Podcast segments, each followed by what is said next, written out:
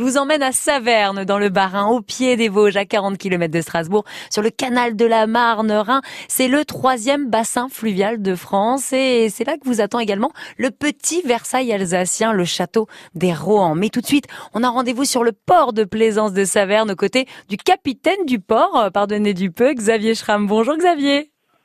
Bonjour.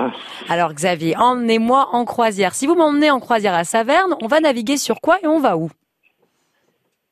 Alors, Saverne, c'est euh, le canal de la Marne-Rhin, donc on peut rejoindre euh, Strasbourg et donc euh, le Rhin, et de l'autre côté, on peut rejoindre Paris par bah, dans l'autre dans l'autre direction.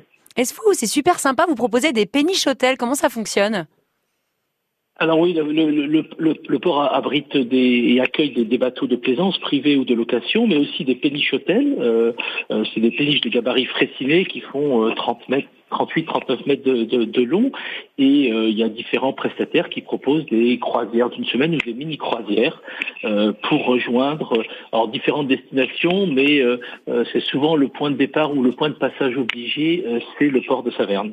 Saverne dans le Bas-Rhin est également très très connu pour la construction de ce, petit palais gentil, le château des Rohan. Présentez-moi les Rohan, les princes de Rohan.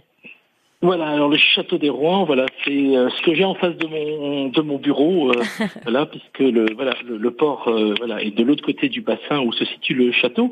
Le château des Rouen, il fait 140 mètres de long, c'est la hauteur de la face de la cathédrale de, Strasbourg.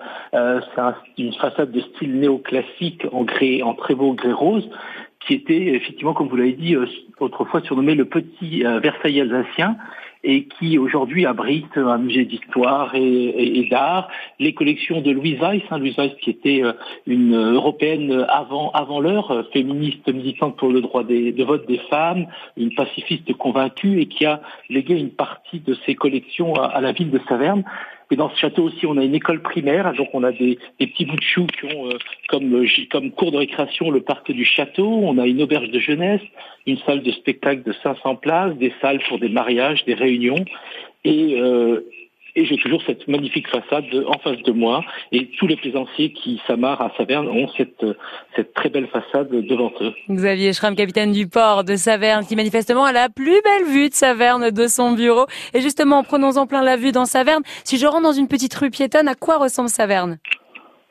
Alors Saverne, c'est une c'est une euh, petite ville voilà alsacienne avec euh, euh, certains bâtiments très anciens, notamment une la Villa Case qui est une très belle très belle maison avec des colombages sculptés, mais aussi voilà on a des, des, petites rues dans le vieux dans le vieux Saverne qui sont très sympathiques et très animées.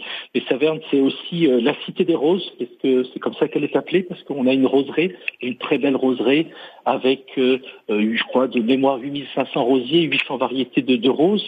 Euh, Saverne, c'est aussi la licorne, qui est son, le symbole de la ville, euh, la licorne, et qui est aussi euh, euh le nom d'une bière locale à, à, consommer avec modération, mais très souvent. Mais avec plaisir. Xavier, Xavier Schramm, on pourrait encore visiter Saverne pendant des heures. Mille merci pour ce voyage dans le bar.